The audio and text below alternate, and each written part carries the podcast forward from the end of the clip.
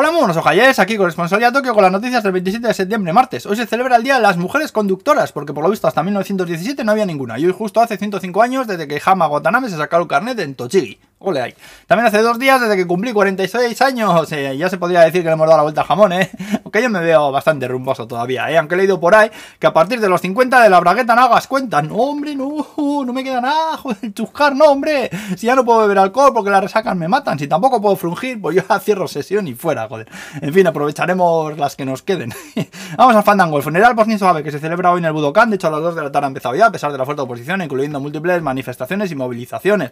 La razón principal es que cuesta un dineral y tal. Como están las cosas, no parece tener demasiado sentido gastarse eso, ¿eh? Incluso el otro día un abuelete se prendió fuego cerca de la oficina del presidente va a protestar. Joder. Probablemente habrá jaleo hoy, esperemos que no pase nada, aunque se prevén más de 4.000 asistentes, incluyendo representantes de muchos países, incluido España, ¿eh? El Reino ha venido, por cierto. También anunciar que por fin, a partir del 11 de octubre, se podrá entrar al país sin necesidad de tramitar el visado con ninguna agencia japonesa, seguro que ya lo sabéis. Podéis venir con el pasaporte y obtendréis el visado de turismo de hasta tres meses, como se hacía antes de la pandemia, ¿eh? También te aviso que tendrás que tener certificado de las tres dosis de la vacuna, o si no, te tocará traer PCR negativa. Y yo añado que vengas con predisposición a usar mascarillas prácticamente todo el rato. No es obligatorio por ley, pero todos las seguimos usando, incluso por la calle, y probablemente te evites muchas situaciones violentas con solo llevarla puesta, tenga sentido todavía o no, ¿eh? También he visto por ahí que los hoteles eh, podrían rechazarte si no te la quieres poner. Bueno, que avisas esta, ¿eh? que si te venís con la intención de no usar las por santos tamagos, es más que probable que os monten algún pollo. En fin, también que sepáis que Narita Express, que conecta al aeropuerto de Narita con Tokio, vuelve a sus horarios habituales, por lo que no se sabe todavía es cuándo o si volverán a poner el vuelo directo de Iberia de Tokio o Madrid. Probablemente esté jodida la cosa mientras no se pueda volar por Rusia, ¿eh?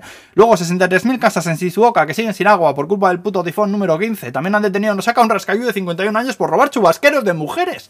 Hasta 360 le encontraron en su casa, que dice que les citan tanto más que la lencería. Joder, los días de lluvia serán para él comer a un cine porno. Oye, el viejo verde loco cabrón.